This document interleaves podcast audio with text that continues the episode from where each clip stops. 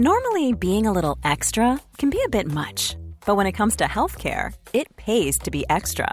And United Healthcare makes it easy with Health Protector Guard fixed indemnity insurance plans. Underwritten by Golden Rule Insurance Company, they supplement your primary plan, helping you manage out of pocket costs without the usual requirements and restrictions like deductibles and enrollment periods. So when it comes to covering your medical bills, you can feel good about being a little extra. Visit uh1.com to find the Health Protector Guard plan for you. Aujourd'hui, le filmographe est consacré à la carrière de Grace Kelly sur Séance Radio par BNP Paribas. Bonjour à tous, bonjour Antoine Cyr. Bonjour. Eh bien, euh, lors du dernier numéro du filmographe, nous avons commencé à évoquer la filmographie, la vie, la carrière et la filmographie de Grace Kelly grâce à Elisabeth Bouzelan qui est avec nous. Bonjour Elisabeth. Bonjour. Car vous avez euh, commis un ouvrage chez Grasset intitulé Grâce de Monaco, la glace et le feu. Et nous allons donc reprendre notre petite promenade dans cette carrière qui continue, euh, qu'à de beaux moments, de temps en temps du film un peu oublié, et puis ensuite qui évidemment va s'orienter vers d'autres cieux, d'autres genres de, de, de décors. Donc aujourd'hui, eh bien, nous continuons à parler de Grace de Monaco. C'est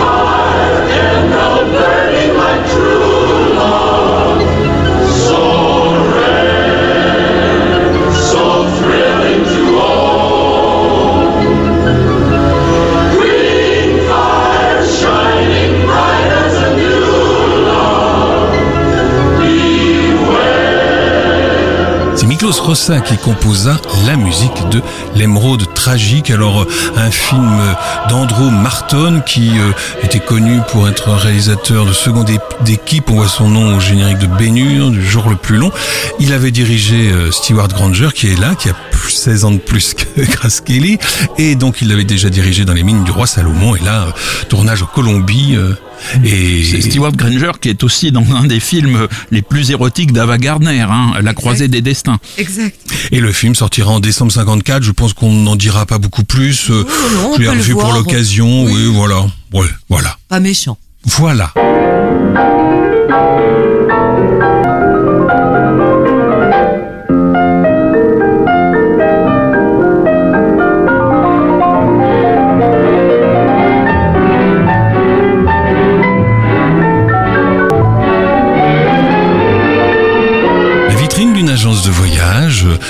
Les mérites de la Côte d'Azur. C'est le tout début de La main au collet, bien sûr. Musique de Lynn Murray dont on parlait tout à l'heure et qui est toujours Lionel Brizzi de son vrai nom. La main au collet, ça c'est un film incontournable dans la carrière de Grace Kelly. Ah, c'est un film incontournable euh, tout court. Euh, alors bon, c'est pas contrairement à la légende euh, le film qui a permis à Grace Kelly de rencontrer le prince régnier euh, de, de Monaco, car ils se sont rencontrés euh, l'année suivante au festival de Cannes, quand vous, vous le racontez dans le livre, quand Régnier lui fait visiter son zoo. Euh, Un reportage pour Paris Match. Voilà, exactement. Euh, mais c'est en revanche un film quand même. C'est d'abord c'est un très bon film, et puis c'est un film euh, qui a plein de choses. Très pittoresques. D'abord, c'est l'un des films d'Hitchcock qui compte le plus d'acteurs français. C'est pas le seul, hein, puisque Hitchcock a a fait, d'autres. tra- a fait travailler Pierre Freinet, il a fait travailler Daniel Gélin, Charles Vanel, Euh, bah, Charles oui, bien alors, sûr. Et Noiret. Et Noiret. bien sûr, dans les tours. Voilà. Alors- Piccoli, Piccoli. Mais, Enfin, bon, bref. mais, mais là, ici, on a une brochette d'acteurs français. On a Charles Vanel, on a Brigitte Aubert, très belle euh, actrice euh, euh, que, un peu euh, oubliée aujourd'hui. Et puis, on a aussi Jean Martinelli, qui était un acteur français très, très sympathique. Euh, alors, ce film... Il se déroule sur la côte d'Azur et, et là quand même on, on peut pas on retourne le problème dans tous les sens mais c'est quand même une histoire qui est tragiquement prémonitoire. Euh, il y a la il y a la séquence dans laquelle Grace Kelly conduit sa Sunbeam Alpine MK1 modèle 1953 bleu métallisé, déjà une voiture anglaise, comme la voiture dans laquelle elle va se, se tuer euh, euh, un, un- un- un- peu moins de, de 30 ans plus tard. Euh, et, et- et tout ça sur les routes de la Corniche, juste au-dessus de Monaco, juste là où l'accident va, va, va avoir lieu. Alors évidemment, cette scène, elle a été manifestement filmée en transparence, puisque Hitchcock était un roi de la transparence. Mais il, il a quand même fallu aller, la, la- il a quand même fallu aller fabriquer Ah, ah, ah, l'image oui, de, oui, oui, de, de stock shot. Et puis le, le tournage était, était là-bas. Et, donc, bon, Grace elle ne pouvait évidemment pas imaginer l'abominable, l'incroyable coïncidence qui entourerait sa mort. C'est pas le seul cas. D'ailleurs, vous savez, par exemple, dans, dans Anna et le roi de Siam, vous avez Linda Darnell qui meurt brûlée. Or, c'est une femme qui avait terriblement peur des incendies et elle est morte dans un incendie. Donc, il y a, y a, y a d'autres cas comme ça. Mais donc, elle pouvait pas imaginer cette coïncidence. Mais en revanche, on peut peut-être imaginer que la main au collet euh, soit à l'origine de la relation particulière que euh, Grace Kelly avait à la- à la- avec la Côte d'Azur. Alors est-ce que qu'en est-il là? Alors là, il y a une conjonction de facteurs, comme vous le soulignez, c'est-à-dire que euh, elle tombe amoureuse de quoi? Euh, D'abord de Cary Grant, mais qui est avec sa femme Betsy et qui est juste un- une charmante vieille branche. Moi, je suis allée voir le script. 25 ans de plus qu'elle. 25, ça marche. Le compte est bon. Ouais, mais alors là vraiment lui il se tient quand même parce que autant autant Clark Gable dans Mogambo, il est quand même un peu Ah ouais, non, il a quand même des heures de chose. il a, il a quand même des heures de vol alors que là euh, quand on voit Cary Grant sur la plage euh, en slip là, il est quand même franchement euh, Et Et pourtant, puis, il avait alors vous savez que pour euh, messieurs, pour ma, ma biographie, j'ai vu la charmante, l'exquise Brigitte Aubert, qui n'est pas loin de, de 90 ans, n'est-ce pas, et qui a une mémoire intacte de tous ces moments sur la Côte d'Azur. Et donc elle me dit, mais il nous faisait rire. Mais à longueur de journée, c'est-à-dire que cette bande que, nous on a fantasmée, qui est Cary Grant avec sa euh, Hitchcock, euh, Grace Kelly, etc., la Côte d'Azur, le Carlton, eh bien ce n'était pas un fantasme. Eux, ils riaient tous les jours. Ils allaient déguster des choses absolument divines dans l'arrière-pays. Ils vivaient une vie de rêve avec ce sérieux et cette discipline qu'installe Hitchcock dans tous ses tournages, bien entendu. Et la seule qui était terrorisée, c'était la petite Grace. Comme toujours, Brigitte Aubert m'a dit, mais elle était terrorisée. Alors je lui dis, comment ça se matérialisait, ce truc de terreur? Elle me dit, alors à 7 heures du matin, Hitchcock était fou d'elle, mais elle ne, elle ne savait pas, elle ne se rendait pas compte qu'il était à ce point fou d'elle. Elle pensait que c'était pour le boulot. La prenait à part et répétait à part dans une scène du dans une salle du Carlton des heures supplémentaires rien que pour ses yeux. Et Brigitte Aubert me disait, elle était mignonne parce qu'elle est encore angoissée de cette histoire. Elle me disait, alors que moi j'avais un rôle très dur, dit Brigitte. Et lorsque je lui demandais des conseils sur mon rôle quand je devais nager au ponton jusqu'au ponton de la plage du Carlton, mais je n'avais le droit à rien, il me disait débrouillez-vous. Et elle vous a confirmé que la fin n'était pas tout à fait écrite au moment du tournage et qu'elle avait eu une grande scène avec Cary Grant où il se retrouvait en prison et où Oui. elle racontait que lui Oui. racontait que voilà il avait fait de la prison et elle maintenant elle se retrouvait en prison voilà et ça a été coupé au montage pour Très une fin pour qui euh, Brigitte. évidemment euh, Meg euh, Grace Kelly elle, elle en a encore euh, du de la peine hein. Oui, oui, du regret, mais elle a trouvé Grace adorable. Elle fait partie des, des, des, des personnes que j'ai retrouvées qui m'ont dit que Grace avait vraiment un cœur d'or et qu'elle était euh, tout à fait attendrissante. Si bien qu'on ne, peut pas ne pas être un petit peu attendri, en tout cas par la fin de son destin. Le début, c'est une garce rigolote, c'est une garce hollywoodienne, pleine de bonnes manières, qui détonne dans le milieu du cinéma, mais c'est tout de même quelqu'un de bah, qui n'est pas du tout à plaindre. Et après, quand elle rentre à Monaco, moi j'ai commencé à avoir beaucoup de tendresse pour elle parce que je trouve ça trop triste, Monaco. et ben on va y arriver tout doucement à Monaco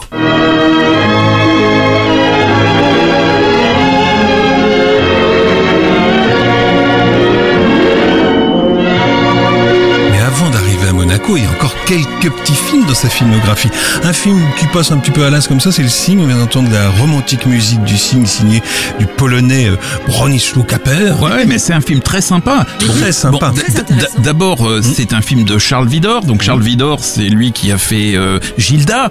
Euh, et si je me trompe pas, c'est lui qui a fait aussi Covergirl. Euh, Euh, qui vous est, vous trompez sûrement pas. qui est le film euh, de avec euh, Rita Hayworth absolument extraordinaire où elle descend un escalier. C'est un c'est un c'est c'est c'est un voilà c'est c'est quand même un plutôt un grand metteur en scène. Et puis il y a Guinness face à euh, face à Grace Kelly, et Guinness qui raconte dans ses mémoires, c'est juste au moment où il arrive, c'est son premier film américain, et Guinness, il est en train de devenir catholique, il était, euh, il a voulu euh, devenir catholique et il va à la messe tous les dimanches avec Grace Kelly pendant le tournage de ce film, ça il en- il s'en souvient, et, et- et il s'appelle Prince Albert dans le film. Alors ça, là, il va falloir encore un truc prémonitoire Bah, voilà, que des Oh, coïncidences oui, mais dans ça, le- elle y est pour quelque chose quand même, non Non, non, non, Et- pas du tout. euh, il s'appelle. euh, ah, vous voulez dire Ah oui, après quand oui, bien sûr. Ah, bah, bien sûr que ça la marque. Elle est Non, de mais elle Swan, appelle son fils du, du nom de ce du personnage. personnage de la pièce de Molnar, euh, cet Hongrois à succès. Et rien que Le fait que de Swan n'est pas inintéressant parce qu'il donne en Non, tout pas cas, du tout. si on s'intéresse à Grace Kelly, hormis les noms prestigieux que vous avez relevés, il donne en filigrane euh, ben, le mode d'emploi imagé de sa nouvelle vie. C'est-à-dire que sans le savoir, c'est quand même hallucinant. Sans le savoir, elle va rentrer dans le même genre de palais, euh, en, part- en pâte d'amande, en carton-pâte. Elle va être princesse, elle va être blanche, immaculée. Elle va être de Swan. Et euh, ce Bertie, ce Albert qui est son mari dans le film, elle va en effet donner le prénom à son premier fils. Donc, Ce n'est pas une coïncidence. Ce n'est pas une coïncidence. Non. Parce que le personnage est assez ambigu, un peu curieux. Enfin, il dort toute la journée quand il arrive, il fait pas attention à elle, puis finalement il va. Bon, enfin bref, c'est un film intéressant à, à voir et à revoir. Il y a Louis, il y a Louis Jourdan, le français que Hitchcock a tellement détesté dans le procès Paradine, puisqu'il voulait Burt Lancaster à la place, qui n'est pas tout à fait pareil. Et puis euh, Jessie Royce Landis, qui joue son le rôle Encore de sa une fois, mère. sa maman, ouais. Voilà, exactement comme dans Comme la dans La main main au collet. où elle est divine. Elles, sont, Et elle elles sont la mère, et elle sera la mère de de Cary Grant dans euh, ce film dont le titre, Non. euh, voilà, La mort Dans aux trousses. Et ils ont euh, deux mois d'écart à peu près. Oui, oui, c'était Moi, une- je, je- je- je m'en souviens que sous le titre anglais, North by Northwest, Mm. comme ça, ça, ça permet. Parce que La mort aux trousses, je trouve, c'est un titre. euh, Piégeant. c'est- c'est- Oui, ouais, c'est ouais, c'est un peu piégeant.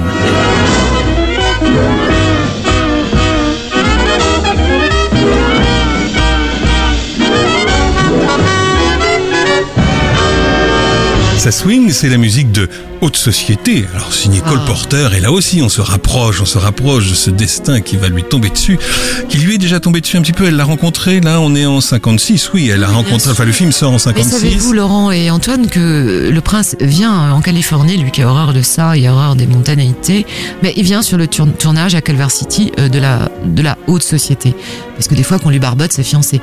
Et elle a dans ce film un solitaire de chez Cartier qui brille à son annulaire, à son annulaire, et c'est euh, la bague de fiançailles du prince régnier, rien que ça. Ça c'est confirmé dans le film, on Ah voit oui, la... absolument. ouais. Oui, donc elle est très éprise, en tout cas elle est très éprise de son futur destin de princesse. Et elle y met un peu de supériorité, pardon, mais elle y met un peu d'arrogance, c'est-à-dire qu'elle est là avec les saltimbanques de toujours, de, de prestigieux Et saltimbanques. ses copains. Enfin, c'est... Copains, ouais, Sinatra, euh, Crosby n'est pas loin. Bah, euh, oui. Bon Bah, voilà, Il est là même, ouais. voilà.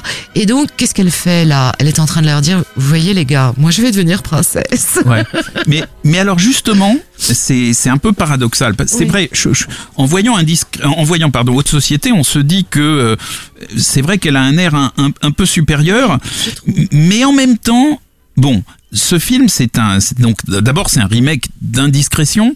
Donc Indiscrétion, c'est le film qui a été voulu par euh, par Catherine Hepburn, hein, puisque elle a Qui qu'elle avait adoré. qui est un, qui est un- qui est un film extraordinaire. Mais vous savez que, que, que Katharine Hepburn, quand elle a fait Indiscrétion, était au creux de la vague Oui. dans sa dans sa carrière et elle avait acheté euh, les droits cinématographiques de, de de la pièce Philadelphia Story qu'elle avait d'abord joué au théâtre et elle les avait achetés elle l'avait acheté avec l'aide de Howard Hughes qui était à l'époque euh, son amant. Voilà et, do- et donc euh, en fait euh, Philadelphia Story c'est un film d'une certaine manière de Katharine euh, de Katharine Hepburn. dont elle avait, dont Grace Kelly avait passé une scène pour son concours à cette école de, de théâtre, hein, il y a longtemps. terriblement, tout est symbolique dans Voilà. sa vie. Et donc Katharine Hepburn, c'est le monument du, du cinéma euh, américain. hein. À l'époque, elle n'avait eu qu'un seul Oscar, mais enfin, elle était quand même, elle, trônait quand même euh, un peu au, au, au sommet des, des, choses.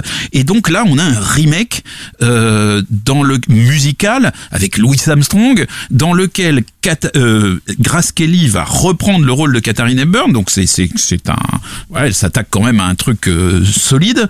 Euh, et puis donc on va avoir avec elle Frank Sinatra. Bing Crosby, donc qui revient, L'ancien amant. euh, l'ancien amant, euh, qui joue l'ancien mari dans le film, euh, et une, une excellente actrice qui s'appelle Céleste Holm, qu'on qu'on a vu dans, dans, notamment dans, dans La femme aux, aux allumettes.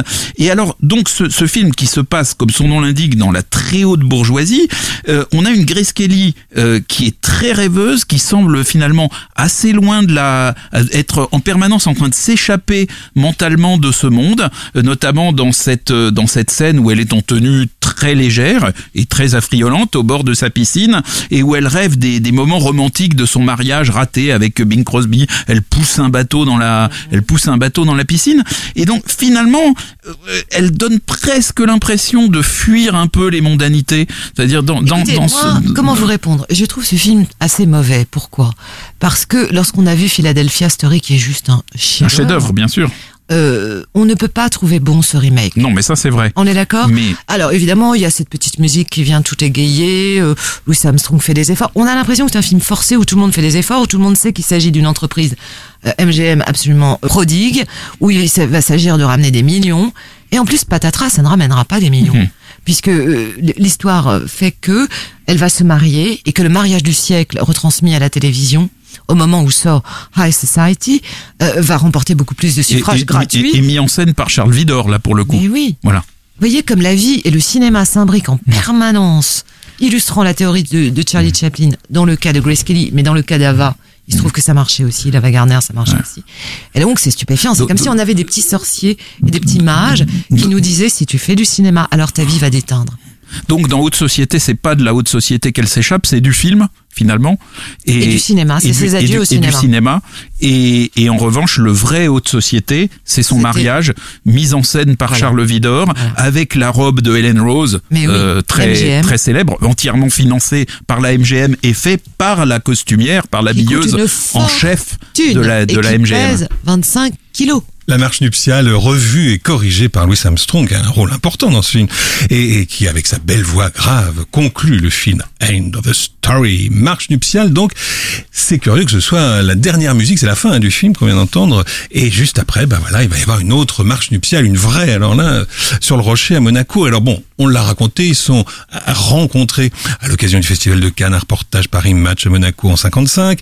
Ils se marient donc, alors il y a le mariage civil, c'est ça le 18 et religieux le 19, euh, avril 56.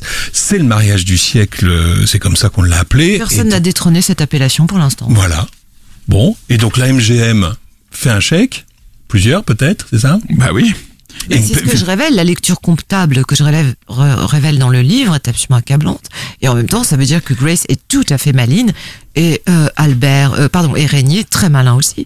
C'est-à-dire que ce sont probablement les premières noces à ce point sponsorisées par une major company. Oui, mais la Major Compagnie, elle s'est fait un peu avoir finalement. Oui, parce que le retour sur investissement n'est pas terrible. Bah oui. Oui, parce qu'on l'a pas, on l'a pas rappelé, mais enfin, haute société n'a pas fait, hein, Et, et puis surtout un après, succès et- total. et puis après, de elle Swan, qui était aussi MGM, Ouais. Neil de Swan. et après, elle va plus faire de films. C'est. Normalement, euh, le, le but de le but d'un investissement, c'est normalement de rapporter dans l'avenir. A priori. Euh, enfin, là, on le- le- ce serait un philanthrope ou un mécène, on pourrait comprendre. Mais la MGM euh, n'était pas philanthropique, loin de là. Non, Alors- elle a été assez maline. Elle en voulait plus de ce contrat. Et en cela, elle se rapproche de sa grande amie qui l'a conseillée, y compris financièrement, qui était Ava Gardner. Alors, on va Ava. Gardner faisait la même chose avec la MGM. Elle passait son temps à s'enfuir et à détourner euh, les problèmes de contrat qu'elle avait. Alors on va revenir à Ava Gardner parce que évidemment elle est invitée au mariage. Ce mariage, vous le décrivez alors euh, vraiment. Alors bon, il y a des choses quand même. Là aussi, on parlait de Freud tout à l'heure où euh, l'alliance tombe par terre. Euh, Régnier a du mal à passer au doigt. Il, il- ça bute, ça, va pas, ça va pas. Elle, elle dit Elle quelques borborigmes euh, Voilà, alors qu'elle a joué euh, Strindberg, elle sait pas dire oui comme ça devant une caméra. C'est incroyable. Enfin, on se Elle demande est là. livide. Je sais plus qui euh, en interview m'a dit mais pourquoi vous dites qu'elle est comme une vierge sacrificielle? Mais parce qu'elle est livide et qu'elle est blanche quoi. Elle a pas Vous dites, elle offre l'aspect d'une condamnée à mort se dirigeant vers l'échafaud. Mais je vous assure, en revoyant ces images, c'est ça? Je n'ai pas exagéré. C'est même très inquiétant. Et alors il se passe des choses curieuses. Alors elle, Ava Gardner découvre que Frank Sinatra risque d'être là, donc euh, finalement, bon finalement grâce appelle Frank, c'est ça. Il lui dit bon écoute si tu pouvais, ouais, Tu pouvais t'abstenir. voilà. Il y a, il y a des vols, c'est incroyable. Oui, oui. Parlez-nous de deux secondes de Charlotte. Alors la donc la belle-mère, la grande belle-mère de, de Grace, c'est ça, Ah là là, la, princesse Charlotte. Oui, bah la Bah, enfin, deux secondes parce une que enfant une- bâtarde, hein, comme souvent euh, Voilà. pièce rapportée euh, chez tous les Grimaldi. Et puis bon, bah elle a un amant, il s'appelle René Lacanne. Voilà carrément, c'est lui. un voleur. incroyable, incroyable, et, et qui vole des diamants comme dans la collet, dans, dans, dans les beaux hôtels de, la principauté. Paris, à l'hôtel de Paris. Incroyable.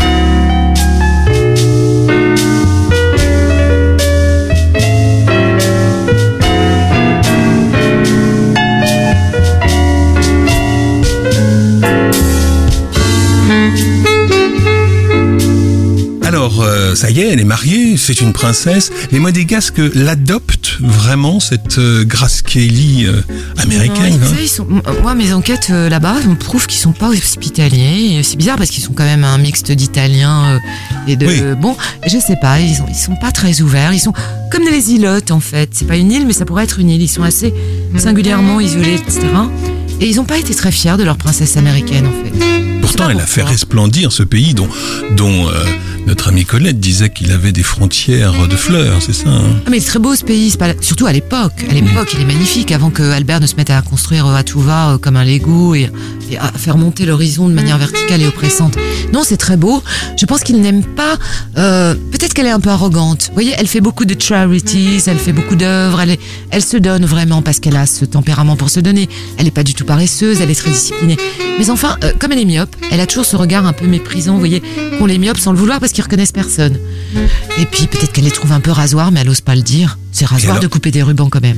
Un peu rasoir, et son mari, il n'est pas un peu rasoir. Vous le traitez de taiseux, de timide, fuyant les mondanités, qui préfère les- la compagnie des animaux euh, à celle des hommes. C'est connu ça, hein, il s'en cachait même pas, il est pas du tout mondain. Alors quand on a passé sa vie au Waldorf Astoria ou bien euh, au Beverly Hills Hilton, qu'on a fréquenté Hitchcock, Cary Grant et toute la crème des Sunlight, et qu'on est comme ça sur une escarcelle ou une balancelle, euh, vous savez c'est un tout petit palais, hein, moi j'y suis allée au, au palais de Monaco, on peut tous y aller, c'est tout petit.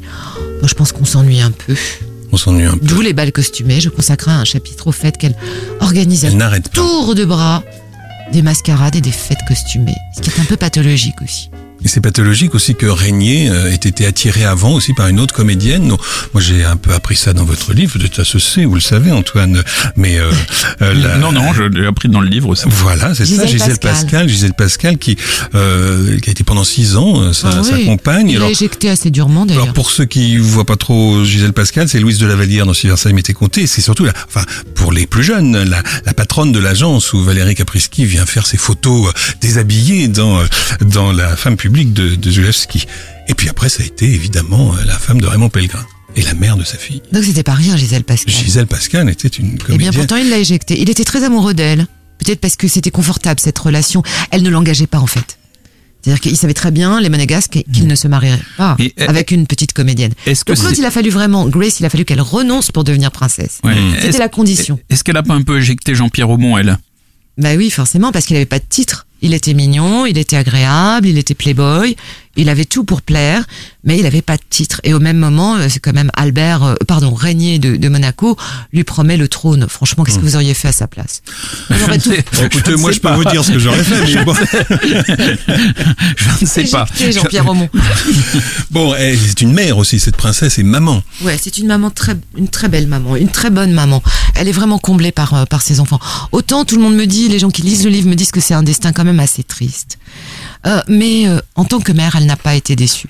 D'abord, elle a ce petit garçon qui s'appelle. euh, D'abord, elle a Caroline, Mhm. qui est ravissante, espiègle et très intelligente. Bon, mais on, on veut un héritier. Ben oui, forcément. Alors, bon, le père, peu, vous savez, le dites, père hein. euh, dont vous parliez tout à l'heure, le, le père euh, tellement omniprésent, tellement castrateur, Père etc. de Grace. Bon, le jour où il a Caroline, sa première petite fille, il fait un télégramme toujours aussi charmant. Il dit Oh là là, j'aurais préféré que ce soit un garçon. C'est pas de l'humour, hein, c'est juste Non, un non. type indécrottable de méchanceté. Donc, deuxième coup, eh ben, elle fait un petit garçon, c'est Albert, et c'est l'héritier. Et elle adore ce petit garçon. D'abord, il lui ressemble physiquement. C'est le seul des trois qui lui ressemble. Il est blond, il est rêveur, il a les yeux bleus. Il est adorable sur les photos d'enfants. Ouais. Il est absolument charmant. Comme Ils quoi, sont charmants, voyez, les il faut trois. rester enfant. Oui. Ça, je vous laisse. Sans commentaire. Je vous laisse.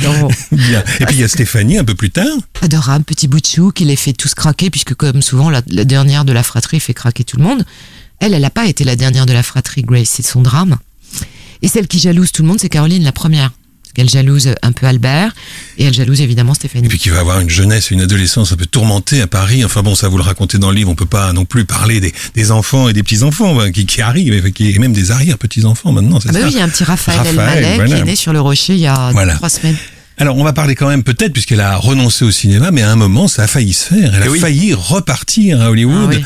Et avec qui? Avec Hitchcock, bien sûr. Alors racontez-nous un Quel petit peu cette affaire. Mais quel quel crève-cœur Eh oui. Moi, je trouve, alors je ne sais pas, vous, vous êtes des cinéphiles, moi, moi je suis juste euh, spécialiste du cinéma euh, en tant que journaliste, mais je trouve que euh, euh, Pas de printemps pour Mani, Marnier est un film formidable. Film malade, disait Truffaut. Mais... Un grand film malade, disait François Truffaut. Mais avec tout ce, ce sens, ce, double sens que Truffaut accorde au film. En fait, moi, je trouve que c'est- en le revoyant et le revoyant, c'est un film, c'est un manifeste pour que les femmes, les névrosées, s'allongent sur le divan. C'est-à-dire que cette Marnier est juste archi névrosée. Ce que n'aurait jamais fait Hitchcock. Voilà, ce que, mais ce qu'il adorait faire Mhm. aux femmes. Et, euh, et euh, ce Sean Connery va lui servir de Freud de remplacement, en fait, de Freud de pacotille. C'est-à-dire, comme il est fou amoureux de Marnie, pendant tout le film, on va assister à une tentative de psychanalyse sauvage qui va finalement aboutir, ce qui n'est pas du tout dans les règles freudiennes. hein. Normalement, euh, ça marche pas. Mais avec Hitchcock, ça marche puisque c'est quand même un conte de fées.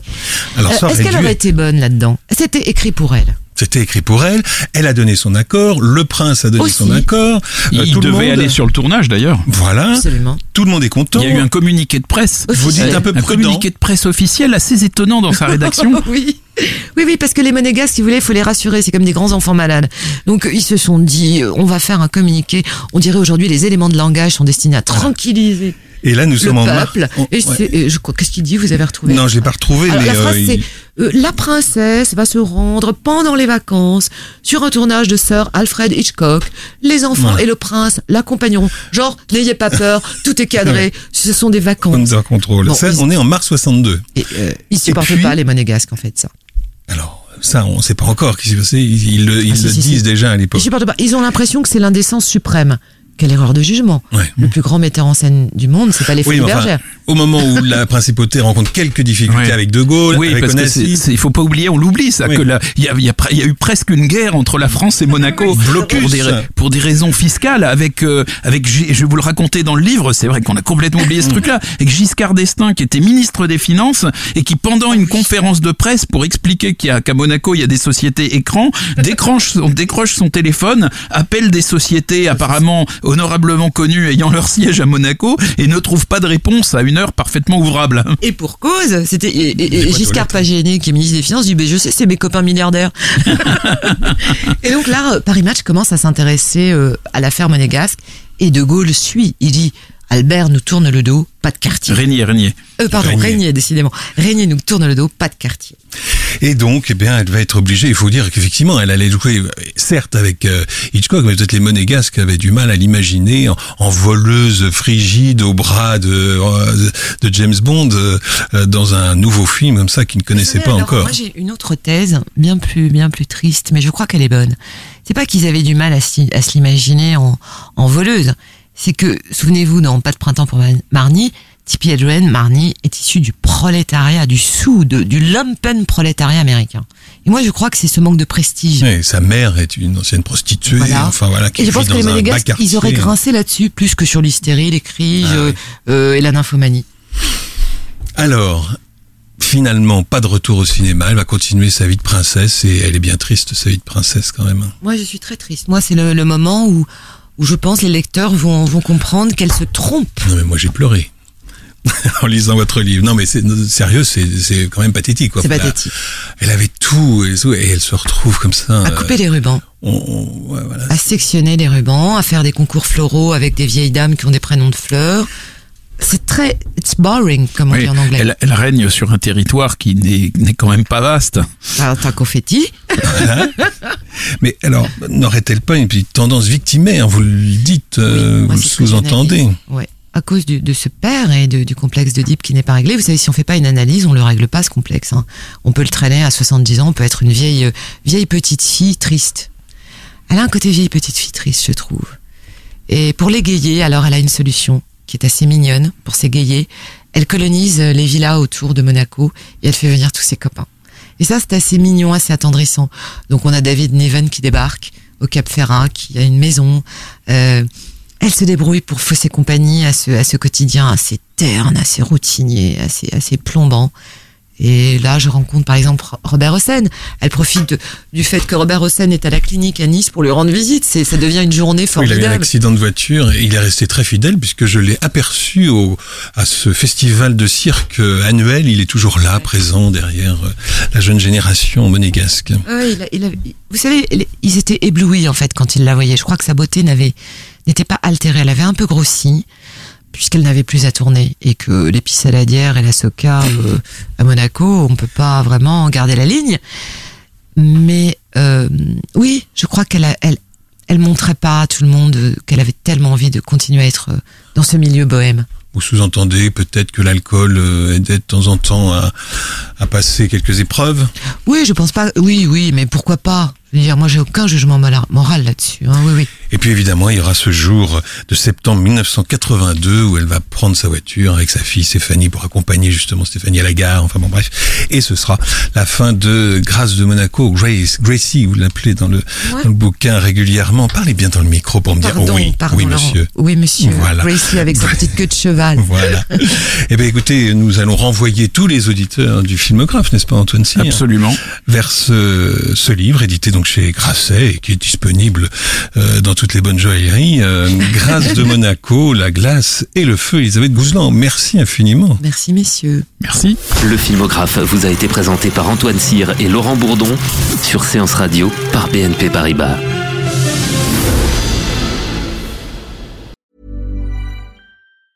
Hey, Hey, it's Paige DeSorbo from Giggly Squad. High quality fashion without the price tag? Say hello to Quince. I'm snagging high-end essentials like cozy cashmere sweaters, sleek leather jackets, fine jewelry, and so much more. With Quince being 50 to 80% less than similar brands. And they partner with factories that prioritize safe, ethical, and responsible manufacturing. I love that. Luxury quality within reach. Go to quince.com slash style to get free shipping and 365 day returns on your next order. Quince.com slash style.